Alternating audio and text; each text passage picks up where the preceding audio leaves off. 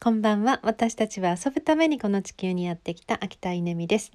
えー、っといろいろ新しいことを始めてみたいと思っていて、今日はですね、手話を始めました。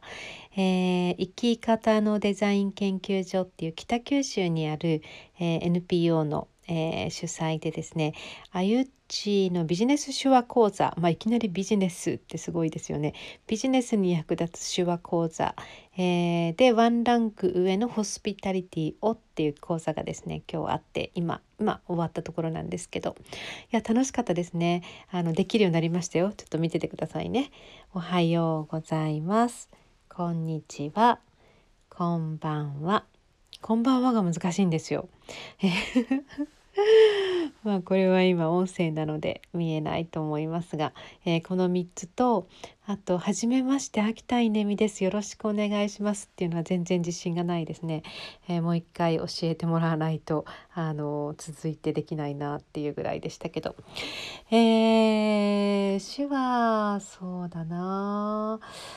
うん。一回「ダイアログ・イン・ザ・ダーク」っていう東京に、まあ、そういうあのところがあって、えー、それは目が見えない人たちの世界を体験できるっていう、まあ、そういう施設なんですけどあのその時の体験も結構あの面白かったですよね。こう部屋に入るんですよね。でそうすると真っ暗もう本当にあの漆黒の闇みたいなあの真っ暗なんですよ。で入った瞬間に私が何をしたかっていうとその目が見えないあの方ですよねそのガイがガイドしてくれるんですけどその人の手をですね結構な勢いでギュッて握ったんですよ。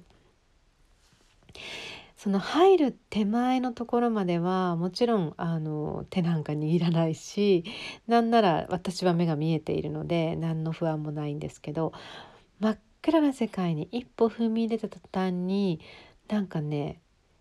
地下に落っこちる気がしたんですよね。あの地下、うん、あの穴穴に落っこちるような気がしてすごいうわってなってこうギュッてその 人の手を握ってしまったっていうですね、えー、なんかそんな経験がありますが今日なんかそれに似た経験でしたね。あのあゆっちがですねあの話し始めた途端にもうあの要は障害が逆転するんですよね。えー、それが全くわからない私と、まあ、分かってる人たちがいてでゴディねその生き方のデザイン研究所の代表のゴディがですね、まあ、それに手話で答えてる姿がまたかっこよくて、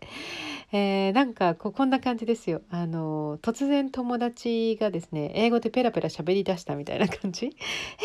英語喋れるんだみたいなですね。いや知らなかったみたいな感じ。ゴディがすごいペラペラペラペラっと手話であの会話している姿むっちゃかっこよかったです。いやーあんな風になりたいなでも全然指が動かないしやっぱり頭で考えちゃってるので、えー、っと手が動かないね。いやでも面白いですね。新しいことはね、えー、ちょっと練習したいと思います。